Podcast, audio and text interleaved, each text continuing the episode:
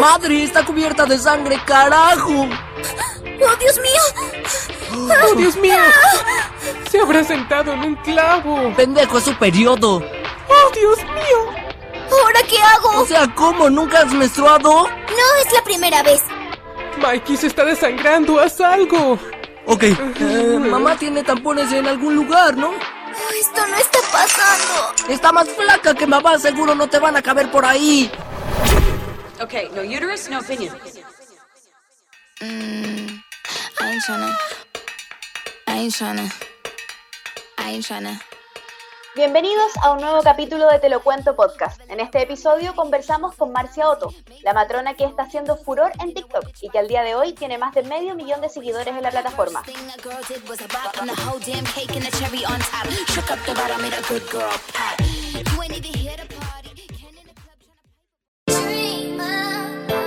Marcia, gracias por aceptar nuestra invitación. ¿Cómo estás? Muchas gracias a ustedes por invitarme. Aquí estoy bien, con harto trabajo nomás. Bueno, en este panel el día de hoy nos acompaña Andrea Campillay y Francisca Escalona. Entonces, para partir esta conversación, Marcia, se ha visto que TikTok es una red social muy versátil. Hemos visto que en los últimos meses diferentes profesionales han creado una cuenta para explicar desde su especialidad asuntos de manera fácil y rápida. Cuéntanos quién es Marcia Otto y qué te llevó a TikTok. Soy eh, matrona, soy mamá, tengo 35 años y además soy emprendedora, tengo un emprendimiento de calzones menstruales, también nacido durante la pandemia. ¿Qué me llevó a TikTok? Básicamente estaba sin trabajo. Yo trabajaba en un programa de la Municipalidad de Santiago hasta diciembre del 2002, del 2019. Trabajaba con adolescentes. Eh, llevábamos atención del consultorio hacia los liceos de la comuna. Este programa terminó eh, y obviamente salimos las dos matronas que trabajábamos ahí. Y en enero y febrero, la verdad, estaba ahí sin mucha motivación de buscar trabajo institucionalizado. La verdad, me había acostumbrado un poco a esto, a este, tener un horario más libre en estos programas. Y estaba en búsqueda de algo similar. Pero la verdad es que no pasó, no encontré nada y eh, en marzo decidí hacerme una cuenta, pero de verdad, de aburrida. No esperaba encontrar nada ahí. En el tiempo de ocio dije, ah, bueno, me voy a hacer una cuenta para potenciar el Instagram. siempre nació como eso, o sea, era un proyecto para llevar seguidores a Instagram, porque en teoría eh, la gente de TikTok era como el público objetivo con el que yo trabajaba en los liceos, era gente más joven, menores de edad, etc. Y bueno, de ahí ya la historia fue, eh, se cuenta sola porque en marzo me hice la cuenta, la semana explosión de seguidores, eh, exploré al parecer un nicho que todavía no estaba tan, tan explotado en TikTok, ahora está lleno de profesionales, hay matronas, hay médicos, hay psicólogas, psicólogos, así que eh, siento en ese sentido que fui pionera eh, en llevar educación en salud a través de una red social tan dinámica como TikTok. Nosotros lo estábamos conversando un poco, Marcia, detrás de los micrófonos con las chiquillas, nos preguntábamos, ¿por qué tú crees que estos temas que tú bien nos dices, has apuntado como a un público bien de nicho, causan tanto furor en TikTok? ¿Qué crees que le gusta a la gente de, tu contenido? Principalmente porque comencé a hablar de un tema como la sexualidad, pero también enfocado a un público menor. Entonces quizás eso lo hizo más comprensible, más fácil de entender a través de una forma lúdica el Instagram yo lo tenía desde noviembre del año pasado, pero claro, yo subía contenido escrito, mucho más formal, y eh, no pegaba para el público que yo quería apuntar en ese entonces. Y TikTok eh, fue súper rápido, o sea, es dinámico, entonces a través de un video súper corto, de un video eh, explicado en 15 segundos, llegaba el material al público. Claro, y eso lo hace mucho más dinámico igual. Y cuéntanos, yo creo que en la misma red social te has encontrado quizás con más de algún paciente que te conoce de antes, que te ubicaba quizás del programa en el que trabajaba. ¿Te han dicho algo los pacientes cuando te encuentran en tu cuenta de TikTok? Eh, sí, me he encontrado con pacientes que ahora es como, como uy, está el patrón aquí en mi colegio y ahora es conocido y como que se sienten como súper importantes, así como yo me atendía con ella de antes. Les parece súper entretenida la cuenta, les parece súper entretenido el contenido. Súper. Oye, y nosotros igual hemos revisado harto tu cuenta, porque como bien decíamos antes, sabemos que eres furor, y también te queríamos preguntar un poco de dónde sacas la inspiración para hacer los videos, como de, de dónde se te ocurre, por ejemplo, no sé, yo vi el del óvulo que quedaba solo cuando llega la menopausia y ahí como bailando, dándole un poco el, el toque de humor. ¿Cómo se te ocurre esa idea? ¿O cómo se te ocurre como qué temática hablar, quizás como para no repetir? Al principio fluía mucho más fácil, eh, de la nada se me ocurría la idea, no es como que programara el contenido, era como que, no sé, me estaba quedando en mí, decía de qué puedo hablar y salía la idea. Y a veces que yo veía una tendencia y decía, esto se ajusta eh, súper bien para hablar de esto, pero como que en el camino me iba inspirando, no es como que programara el contenido de antes. Obviamente ya cuando empezó a generar esta cantidad de seguidores y seguidoras, eh, ya tuve que empezar a programar contenido, saber qué iba a hablar durante la semana, eh, y se hizo ya más como un trabajo más tedioso, pero además lo tenía que potenciar porque me estaba generando pacientes online para mi consulta. Entonces se convirtió en un trabajo y siento que en ese momento justo que se empezó a convertir en trabajo, se me hizo un poco más tedioso hacer TikTok. O sea, eh, ya no era entretenido, era como mi responsabilidad hacerlo, era mi trabajo. Oye, y en este sentido de responsabilidad que tú nos hablas, yo creo que igual eh, los temáticas que tú tocas se acercan mucho, como tú bien dices, al público adolescente. Y con respecto a ese mismo tema, nosotros queremos conocer un poco cuál es tu visión sobre la educación sexual en Chile, que se ha debatido harto el tema de, bueno, la desigualdad que de repente se da en algunos adolescentes. ¿Cuál es como tu visión sobre ese tema? Y si es que tú crees que las redes sociales han sido una buena forma de acercar quizá de mejor manera la educación sexual específicamente a los adolescentes. Eh, mira, efectivamente, la educación sexual en Chile es un tema que está en pañales, está súper también atravesado por quien le imparte, no hay como un algo eh, orientado a todo el mundo, algo integral, algo que esté eh, sin sesgo, ya sea religioso, político, etcétera. No hay algo neutral en temas a la educación sexual, si bien no es un tema neutral, porque abarca, debe, debería ser abarcada desde la política, desde el género, etcétera. Siento que falta mucho.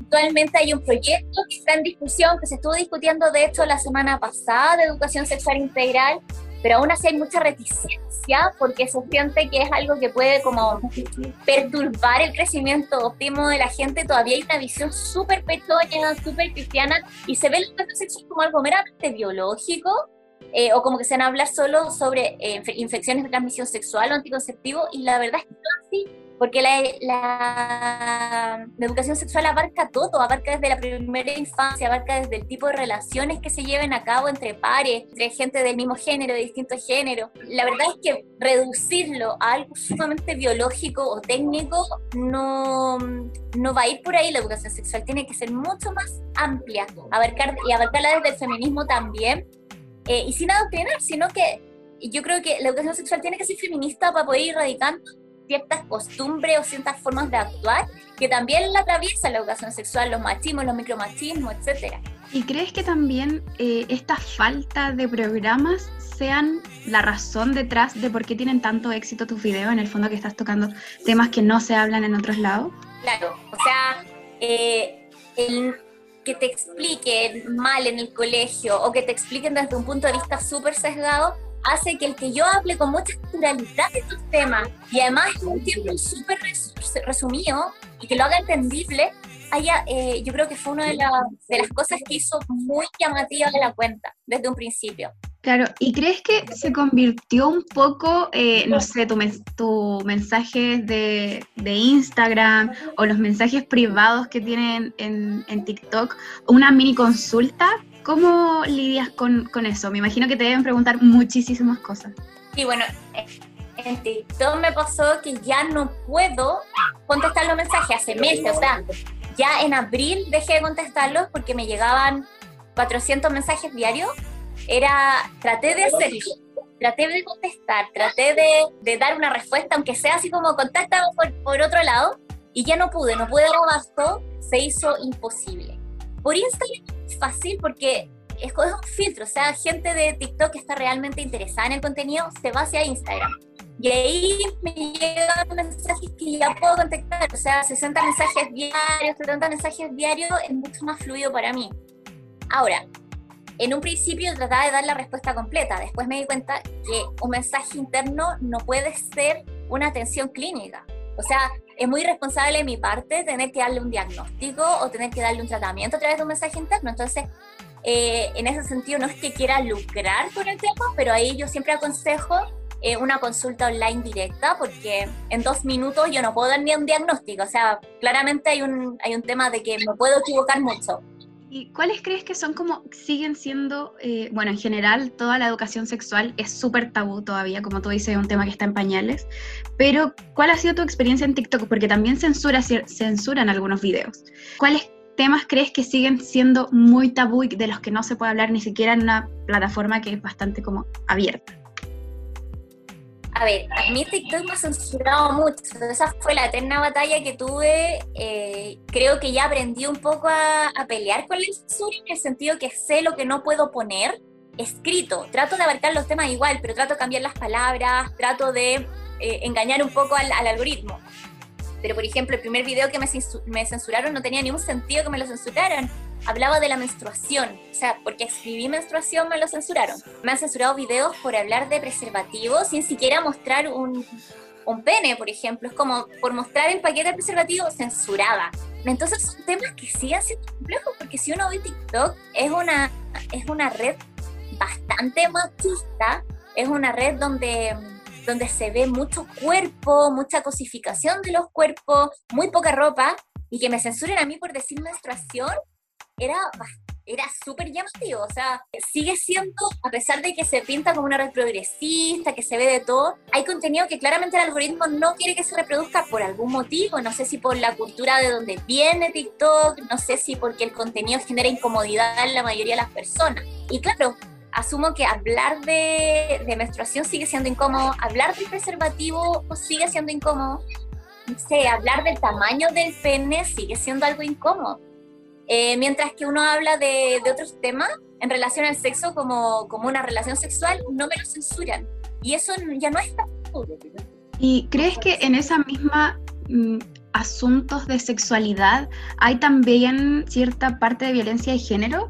¿Cuál ha sido tu experiencia en ese aspecto? O sea, eh, creo que lo atraviesa mucho la violencia de género desde el patriarcado, o sea, lo que se sabe, lo que se conoce en torno a la sexualidad está dado por una cultura patriarcal. Entonces, llegar y ver esto desde lo femenino, desde la feminidad, desde el ser mujer, eh, me ha llevado a algunas como, como decirme que el patriarcado no existe y que son mentiras y que la verdad estoy dando jugo. Entonces, hay una reticencia grande, especialmente eh, de hombres, pero también de mujeres sigue siendo tema abarcarlo desde un punto de vista femenino, no falocentrista, hablar de la sexualidad como un todo, no es tan fácil, no es tan fácil, todavía hay gente que me reclama al respecto. ¿Crees que eso es también algo que, bueno, tú has manifestado abiertamente que no estás de acuerdo con el porno, pero es también esa la razón como del trasfondo de la constante violencia de género que se puede ver? O sea, claro, hay una visión atravesada por el porno de lo que es la sexualidad, que la, no sé, que la mujer tiene que estar perfecta, que tiene que estar depilada completamente, que tiene que ser una sometida, que tiene que complacer. Y si la mujer se sale del estereotipo para vivir su sexualidad de una manera más libre eh, o sin esta presión, ya no es bien vista. O sea, eh, el porno tradicional ha influido mucho en la gente. Obviamente yo entiendo que hay porno que no es tradicional, está el post-porno, hay porno feminista, que ahí hay una pequeña discusión porque no creo que el porno pueda ser feminista, pero, pero claro, mientras haya corporalidades disidentes, eso ya no, no es atrayente. Mientras haya visiones diferentes de la sexualidad, tampoco es atrayente. El sexo solo es atrayente en este tipo de redes si vende y si es un producto.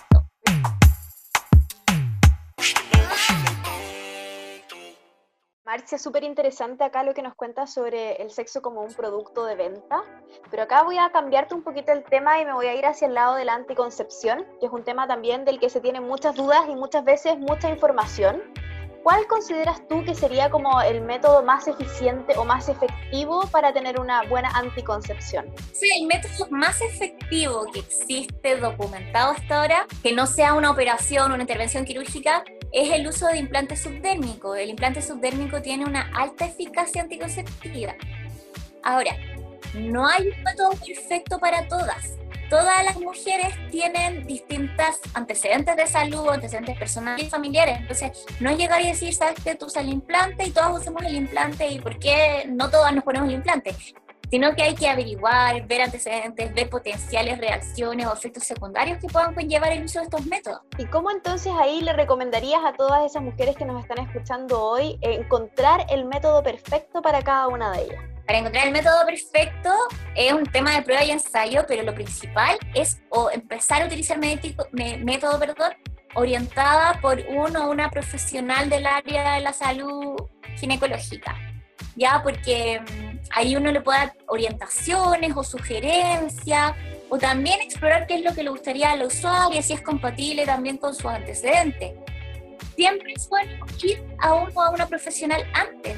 A, ti, a las mujeres no les va a servir el mismo método que le sirve a la hermana o a la prima. Me llegan muchas consultas de empecé a usar el mismo método que usaba mi mejor amiga, pero no sé por qué me llené de acné y ella no. Entonces, por eso es importante que eh, se individualice la atención y que y que se tome como algo súper de rutina también asistir a la matrona aunque no tengas vida sexual activa. Hay mucho temor con ir a ginecólogas o matronas porque se piensa que van a pensar mal y la verdad es que no es parte de tu salud ginecológica y eso no lo atraviesa el que hayas o no hayas tenido relaciones sexuales. Eh, Marcia, ¿existe como una especie de debate en torno a lo mal o bien que hacen muchas veces, por ejemplo, las pastillas anticonceptivas? Dentro de este debate está el tema del estrógeno, de que muchas veces las pastillas que contienen estrógeno pueden generar efectos controversiales en las personas que sufren jaquecas y entre otro tipo de mitos en relación a esto. ¿Esto es real? ¿Existe una relación entre las pastillas que contienen estrógeno y las jaquecas? Si bien es un medicamento y como todo medicamento puede traer efectos secundarios en el mediano o largo plazo, siento que las pastillas anticonceptivas son un súper, o fueron, o han sido un gran avance para que la mujer pueda insertarse también en el mundo laboral y llevar una vida como más acorde a los tiempos. Ahora, están las pastillas que efectivamente son combinadas, que tienen estrógeno. Y efectivamente pueden generar efectos secundarios o gatillar ciertas eh, patologías en mujeres con antecedentes previos, ¿ya? Es muy difícil que una mujer sana, que no es hipertensa, que no es fumadora crónica, que no tiene una obesidad o que no tiene antecedentes o de familiares o personales de un accidente cerebrovascular o de una trombosis venosa profunda, es muy difícil que esa usuaria haga efectos secundarios con el estrógeno. También hay métodos que son solo progesterona, pero estos métodos de solo progesterona también pueden traer efectos secundarios. Entonces, eh, si es un método hormonal, ya hablamos de medicamento y sí o sí puede en algún minuto generar algún efecto secundario. Y eso hay que tenerlo súper claro, no satinizar a los anticonceptivos combinados, ni endiosar a los que son eh, solo progesterona. Sí o sí pueden traer efectos secundarios dependiendo de los antecedentes de cada usuaria. Otra gran duda que ronda en torno a la anticoncepción es como esta relación que existe entre los anticonceptivos y la falta de menstruación o la excesiva menstruación o la variación de la menstruación respecto de cada ciclo, aunque se mantenga el anticonceptivo. ¿Cómo funciona este proceso? Lo que pasa es que los anticonceptivos hormonales funcionan a tres niveles. El primero es inhibir la ovulación, es decir, que usando anticonceptivos uno no ovula, no, no libera un óvulo mes a mes, o, regularmente no ovula. Hay meses que se puede ovular, pero tampoco hay riesgo de embarazo. ¿Por qué? Porque la segunda forma en que funcionan los anticonceptivos es pesando el moco cervical. Eso quiere decir que dificultan el paso de los espermios hacia el cuello uterino y por lo tanto hace muy difícil que se pueda producir el embarazo. Y si ya no igual puede utilizar SM igual está el tercer flanco de acción que es evitar que el endometrio se crezca demasiado. Por eso que el sangrado que se produce usando anticonceptivos es un sangrado diferente a la menstruación, generalmente cambia, ¿ya? También hay otras cosas que pueden cambiar, hay gente que el anticonceptivo le genera un efecto de spotting, es decir, que sangra casi todos los días del mes, pero muy poquitito. Eso no es una menstruación, eh, se llama spotting por uso de anticonceptivo. Entonces, claro, depende de cada mujer cómo reaccione. Lo usual es que mes a mes tú sangres durante tu semana de deprivación. ¿Por qué sucede esto? ¿Qué sentido tiene? La verdad es que se podría utilizar anticonceptivos sin tener esta semana de descanso. Y daría absolutamente lo mismo porque tu sangre no se acumularía en ninguna parte, simplemente no se produciría esa sangre. ¿Qué es lo que pasa? Que, el, que la persona que creó las pastillas anticonceptivas, el, inventor de la pastilla anticonceptiva, era una persona, un hombre súper cercano a la Iglesia Católica. Entonces se dio cuenta que si él creaba esta cosa, iba a ser rechazado por la Iglesia Católica y dijo, si hago que simule un ciclo natural, que se sangre mes a mes, quizás no me van a rechazar tanto. Y fue por eso que diseñó esta famosa semana de sangrado, de la semana de deprivación. Perfecto. La última pregunta en torno a este tema de, la anticoncepción. Eh, ahora actualmente en pandemia hay algunos laboratorios que están sin stock de ciertas pastillas o para algunas mujeres ha sido más difícil poder encontrarlas. ¿Qué pueden hacer estas mujeres que de un día para otro se quedaron sin sus pastillas? Eh, ¿Existe alguna forma de comprar eh, la misma o comprar otra y que no te afecte directamente en el Es súper importante que sepan que casi todos los laboratorios tienen una versión de la misma pastilla. Y en ese sentido es súper importante también que la mujer conozca los componentes de su pastilla para que en caso de que no encuentre el nombre de fantasía, pueda encontrar un bioequivalente. Y existen muchos bioequivalentes de cada, de cada combinación. Entonces, claro, muchas se asustan o piensan que no va a ser el mismo efecto. La verdad es que si tiene la misma composición hormonal, debería funcionar igual. La única diferencia son los excipientes. Por eso que también hay una diferencia de precio importante hay unos excipientes que son, no sé, ricos en lactosa, azúcares, etcétera, y eso puede caer de repente mal a algunos pacientes, sentirse mal con estas pastillas, pero anticonceptivamente hablando, el efecto es el mismo. Oye, están súper buenos estos datos que nos está dando Marcia, porque efectivamente a veces uno en realidad no sabe y como que empieza a buscar en internet y después termina comprando cualquier cosa. Entonces, bueno saber que hay que fijarse en la caja para la composición y buscar los bioequivalentes. Pero bueno, nuestros amigos de Te lo cuento, nosotros compartimos en nuestras redes sociales que vamos a estar conversando contigo, estaban muy emocionados porque te conocen, también te siguen, y nos dejaron algunas preguntas. Entonces nosotros vamos a llamar a esta sección las preguntas del pueblo para Marcia. El pueblo pregunta.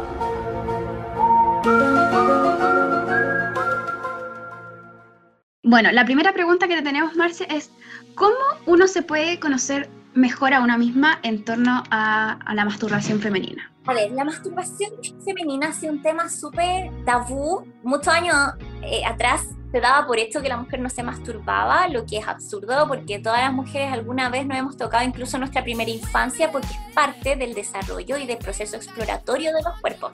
Ahora, después de la adolescencia viene un tema de decidir masturbarse o no.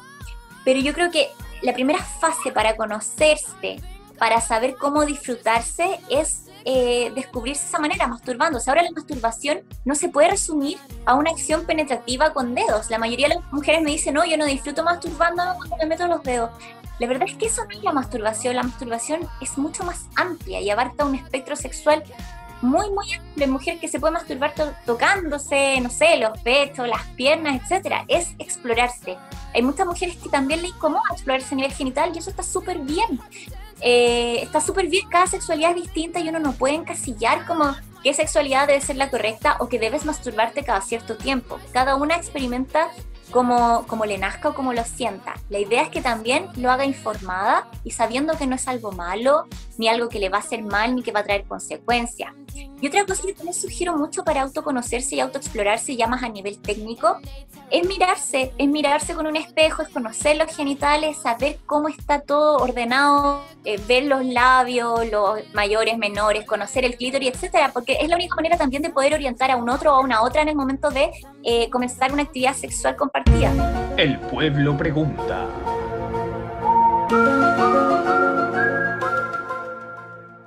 Otra de las preguntas eh, que nos llegó fue, ¿qué significa tener una relación sexoafectiva? Una relación sexoafectiva significa que no solo se basa en una experiencia solamente coital, o sea, en una cópula y listo, termina, sino que una relación sexoafectiva eh, involucra mucho, el coito podría relacionarse, a, pesar de que no tengas una relación eh, de pareja con la persona, el sexo coital sí puede ser una relación sexoafectiva, por algo el coito significa un co, un co entre uno otro, en uno y en otro. Significa vincularse, significa experimentar en ese momento del acto sexual. Pero es súper importante que se sepa también, relación sexoafectiva no solo involucra tener una relación de pareja con un otro o una otra, pueden ser relaciones esporádicas, pero que sí genere una experiencia afectiva durante el acto sexual en sí. El pueblo pregunta.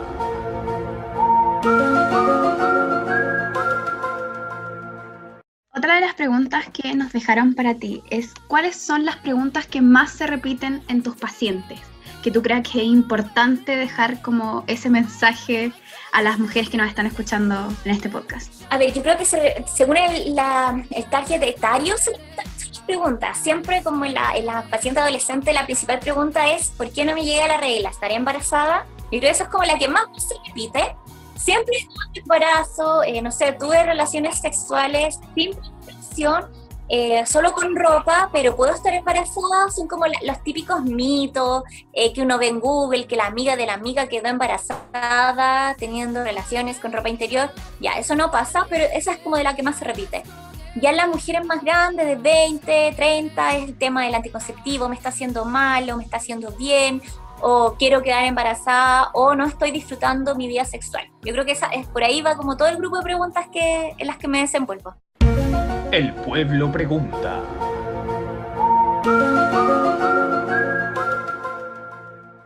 Igual son son súper variadas las preguntas, eso yo creo que es súper interesante, porque al final yo creo que depende igual de la edad, ¿o no? Un poco eso, como Sí. tú bien decías, porque los niños más chicos a veces les da un poco más de vergüenza quizás preguntar. Otra pregunta que nos llegó fue, ¿a qué tipo, a qué tipo de comentarios, perdón, te has visto expuesta eh, al ser viral, al ser como más conocida ahora en las redes sociales? ¿Te ha llegado alguna vez comentarios malos? Cuéntanos un poco de eso. Mira, yo siento que igual he tenido suerte hasta ahora. No he tenido mucho comentario de odio, excepto como en TikTok que pasa mucho. Me llegaron comentarios como de gente asociada a ciertas religiones, donde me decían como las vas a pagar por, por normalizar la sexualidad y es como, ok, la sexualidad es súper normal, como... Pero, mm, pero fuera de esos comentarios, claro, gente que se incomodó porque dije que la menstruación eh, era un proceso normal y como que decían, no, es anormal y cosas así, pero de repente discusiones que en las que yo no me voy a enfrascar. La verdad, desde el conocimiento no me puedo enfrascar en una discusión que no va a llegar a ningún punto. El pueblo pregunta.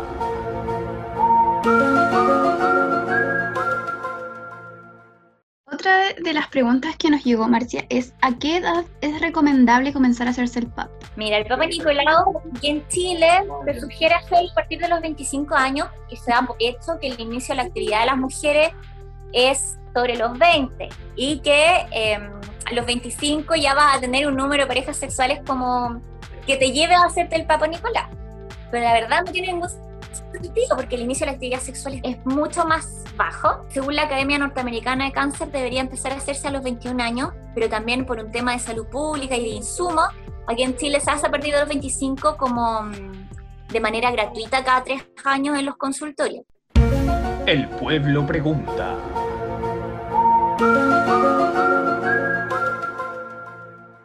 Y otra pregunta que nos llegó es, ¿por qué hay algunas mujeres que tienen muchos orgasmos o que tienen mayor facilidad para llegar al orgasmo en comparación a otras que quizás les cuesta un poco más? Tiene que ver un poco con el tema que tú nos contabas, quizás del autoconocimiento. Mira, hay varios factores asociados al tema del orgasmo, la anorgasmia, el orgasmo múltiple, desde factores psicoemocionales, experiencia en relación al sexo, lo que aprendiste durante tu crecimiento en torno al sexo también, que no te deje perder el control en ese momento, como también factores físicos asociados, por ejemplo, la musculatura perineal, cómo está, si está saludable, si está muy distendida, no sé, las ramas clitorianas, si están perfectamente alineadas. También hay un tema físico, más emocionales involucrados.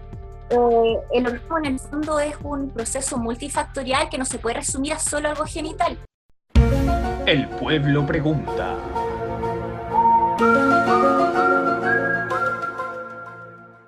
Claro, y esa también es otra de las preguntas que nos hicieron, o sea, la duración del acto sexual muchas veces también puede ser un problema tanto para los hombres como para las mujeres, y si es que, no sé, está este mito de si es la relación más larga es más placentera, ¿cómo lo ves tú? Yo creo que vuelve un poco el tema del porno, como, como que te muestra que los hombres duran horas y con una erección gigantesca, y en donde da lo mismo si la mujer eh, tuvo o no tuvo un orgasmo. Porque la verdad, y fisiológicamente hablando, y según los estudios, un acto sexual promedio dura 7 minutos en el, en punto culmine, en el fondo, porque un acto sexual puede ir mucho más allá eh, de estimular una estimulación no solo coital. Entonces, pero cuando se habla de estimulación coital como tal, el acto sexual en promedio no debería durar más de 7 minutos y está enmarcado dentro de lo normal. Y al ser esos promedios, estamos hablando que 4 minutos también puede ser normal y 12 minutos también puede ser normal. Entonces, sacarse un poco el estigma de que mientras más dure es mejor. Y hay muchas formas de influenciarla también. O sea, si, si la persona es catalogado como un eyaculador precoz, puede seguir el jugueteo, puede seguir habiendo actividad sexual sin problema. El pueblo pregunta.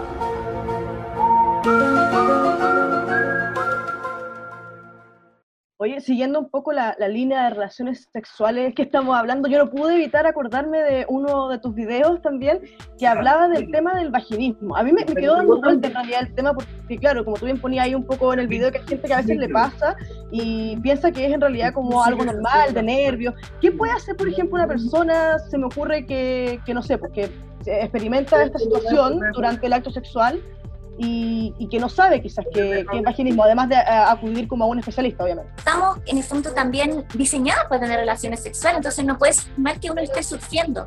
Ahora hay también los motivos.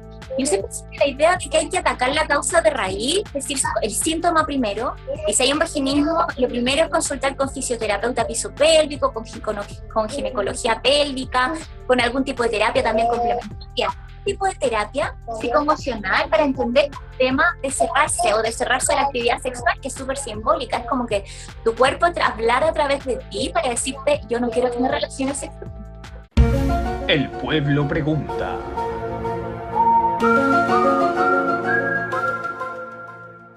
Otra de las preguntas que nos llegó fue si es que el uso de vibradores daña la vulva. ¿Existe alguna probabilidad de que eso suceda? ¿No? Mira, si el vibrador se utiliza de la manera correcta, es decir, como, como dice el manual, eh, la verdad es que no tendría por qué la vulva. Están diseñados para ser utilizados en esa zona. La vulva es un tejido absolutamente elástico, absolutamente dúctil, que está diseñado para, ser estimulado, para ser eh, tocado, para eh, satisfacido, decirlo de alguna manera. Así que no, no hay problema con el uso de bajo ningún motivo. El pueblo pregunta.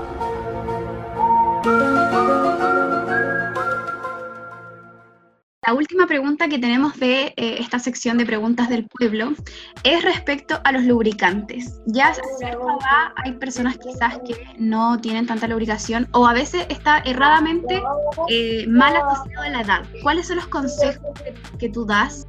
Mira, mal que pasa a cierta edad, especialmente cuando empieza a disminuir tu estrógeno y te, vas acercando a la perimenopausia, a la menopausia, o ya estás experimentando el climaterio, la lubricación disminuye. Básicamente porque al disminuir el estrógeno cambia la calidad de tu piel vulvar y por lo tanto el resultado que se genera durante la excitación sexual va a disminuir porque la piel ya no va a permear tanto ese exudado.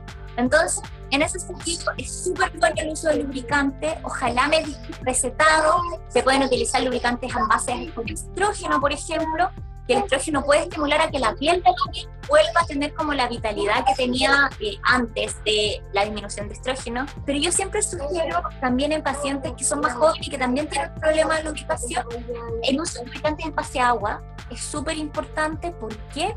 Porque los lubricantes oleosos tienden a hacer mayor fricción en el uso preservativo y pueden romper su preservativo. Si es para relaciones sexuales vaginales, siempre el lubricante en base a agua es la recomendación base. Y en caso de que eh, me pregunten, por ejemplo, en relaciones sexuales anales, donde sí o sí se tiene que utilizar lubricante porque no hay lubricación natural, ahí yo sugiero, sugiero un lubricante oleoso porque al no haber lubricación natural, se necesita mayor, una lubricación de mayor durabilidad y eso solo lo da un lubricante oleoso.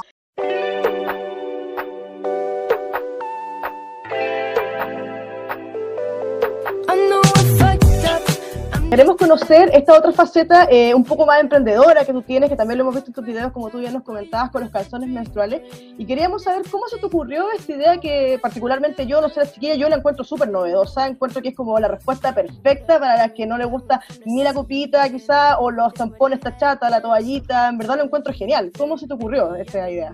Nació de mi necesidad, porque mmm, la verdad yo estaba chata de las toallitas, de los tampones, de verdad me sentía como intoxicándome con, con esos materiales sintéticos, la toallita me daba alergia.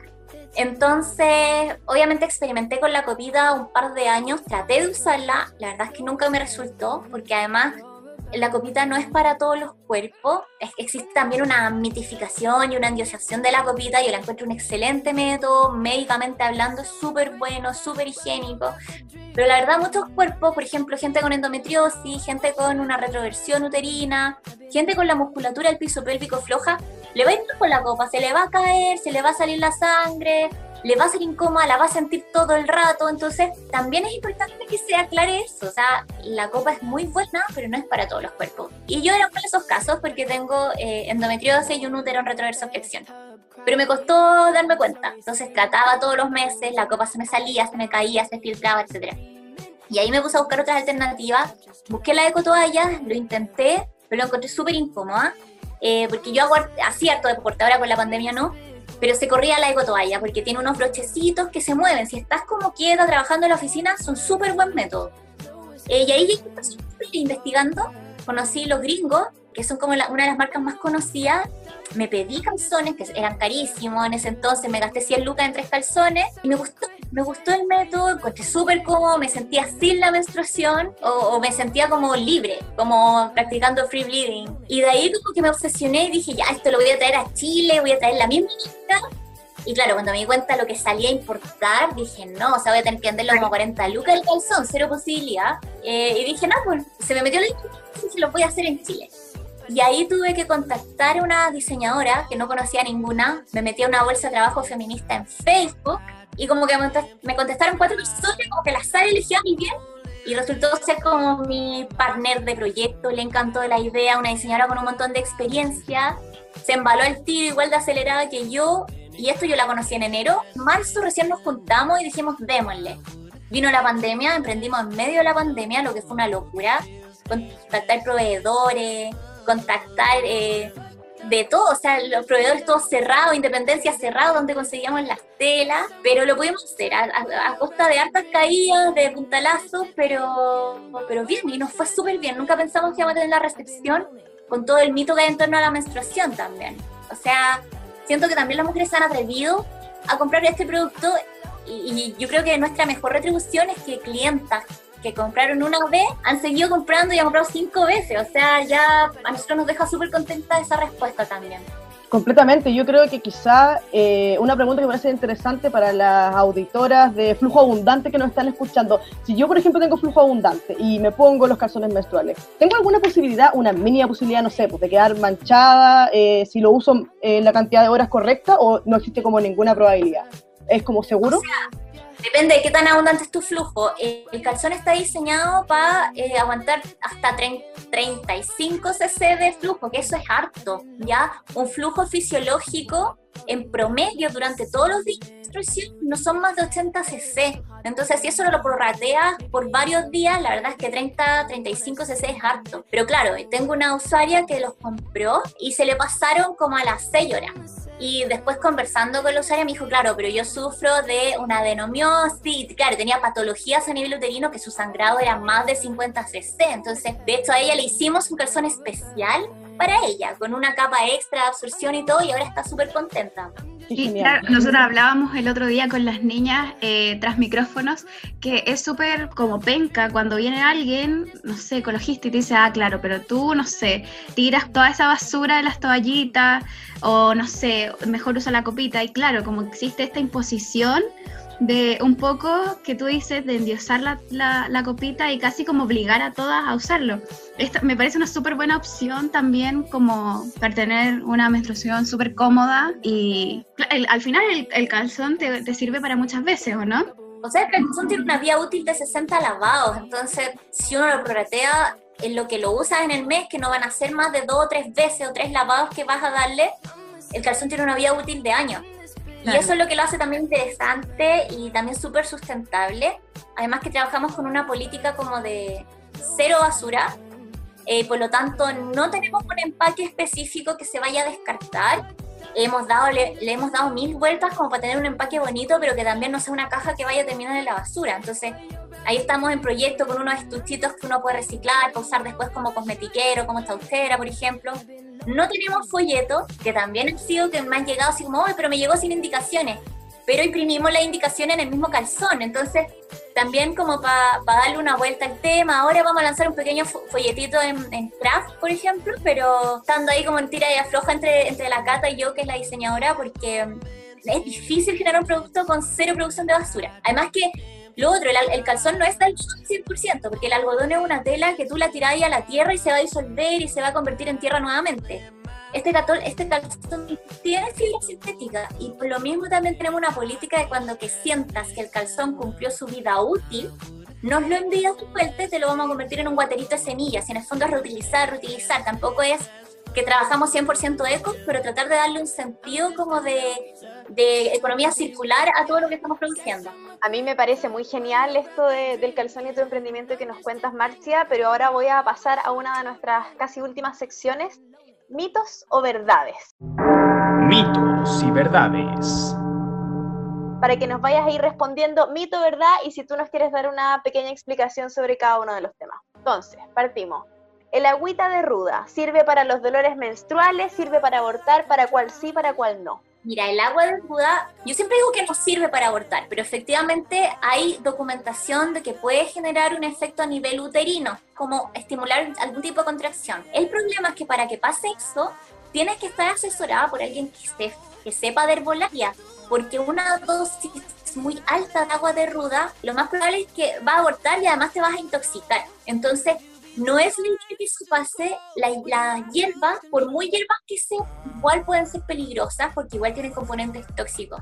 Entonces no es llegar y como confiarse y decir, no, filo, si después me tomo un litro de agua de rúa y se pasó. La idea es no llegar a esa instancia, ¿ya? Entonces por eso yo la desaconsejo de todas maneras.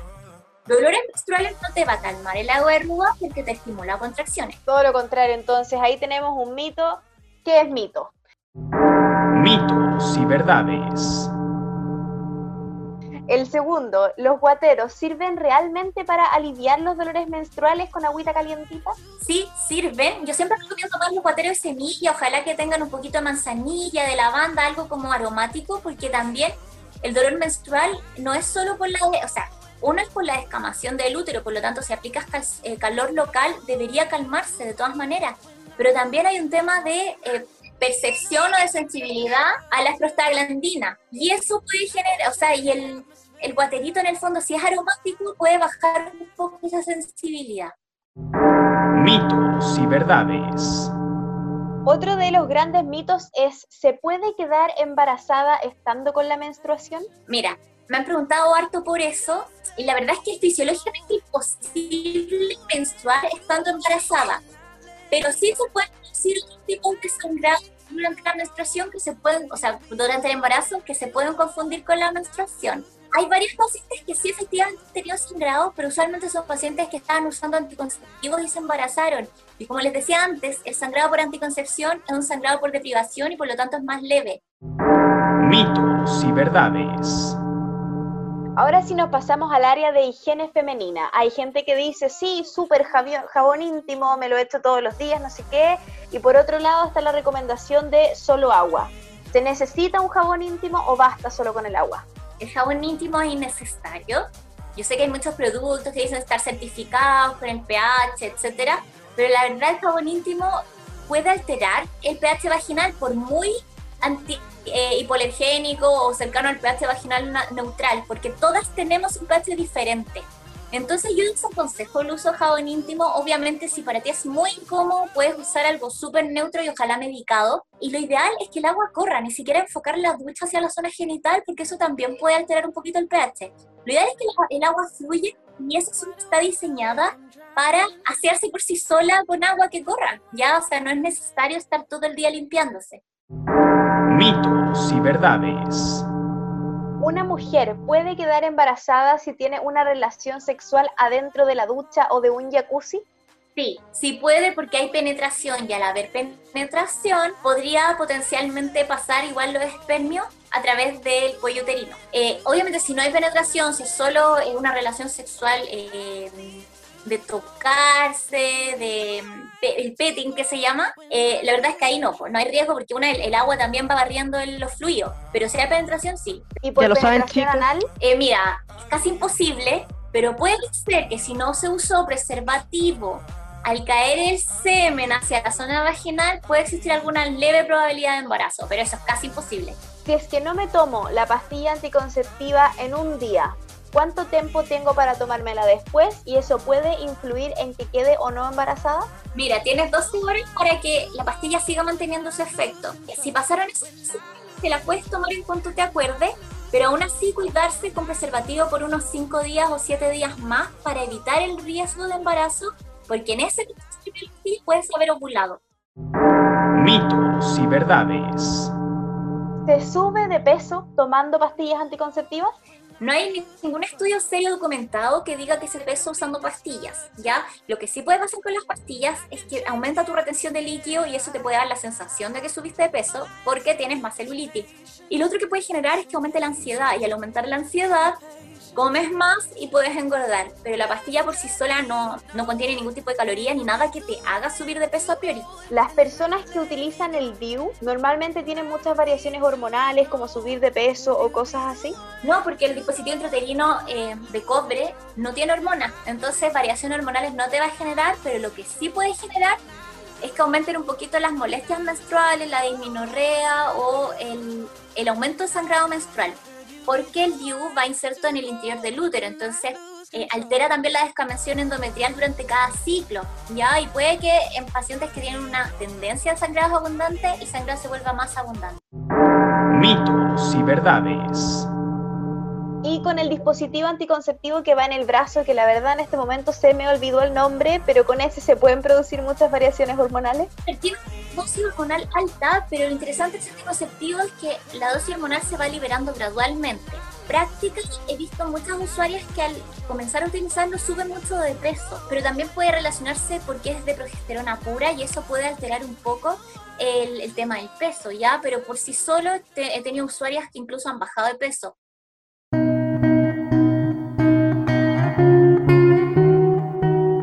Marcia, ahora para llevarte a esta última sección, que es más o menos lo que te has vuelto un poco en redes sociales, un poco una consejera o casi una mano amiga cuando tienen alguna duda las personas.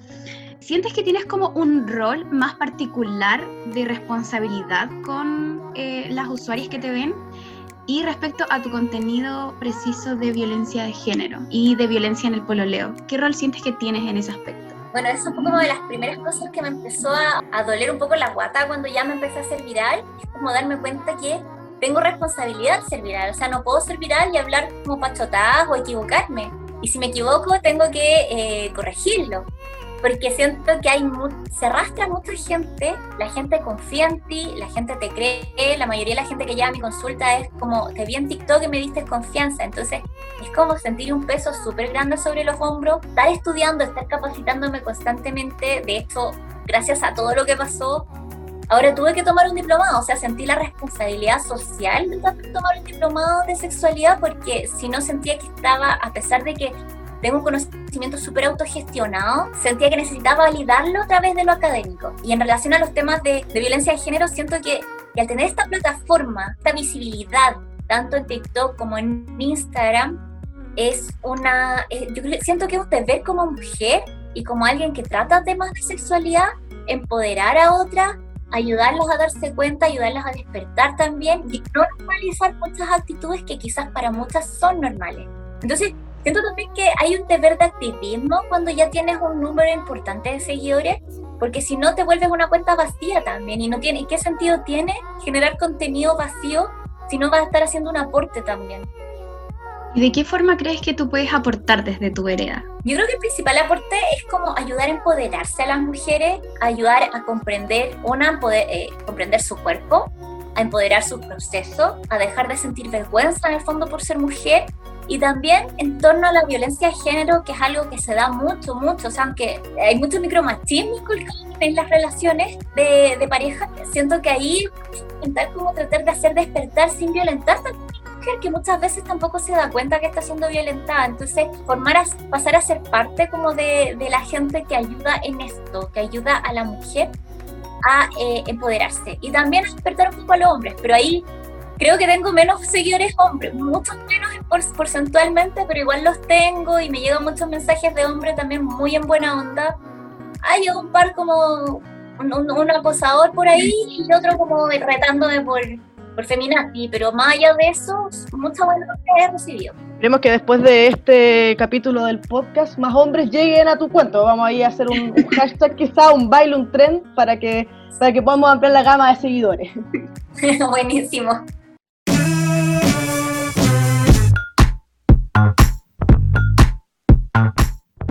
Bueno, Marcia, hemos llegado al final de esta conversación. Te agradecemos muchísimo tu tiempo y toda tu disposición para explicarnos acá sobre todo la sexualidad femenina, derribar mitos y contar tus verdades. Muchas gracias.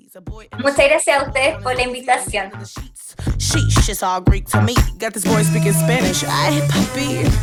Las voces de este capítulo fueron de Caterina Mata, Andrea Campillay y Francisca Escalona, y nuestra invitada especial, Marcia Otto. Desde ya, los dejamos invitados al siguiente capítulo de Te lo cuento podcast. Hasta la próxima.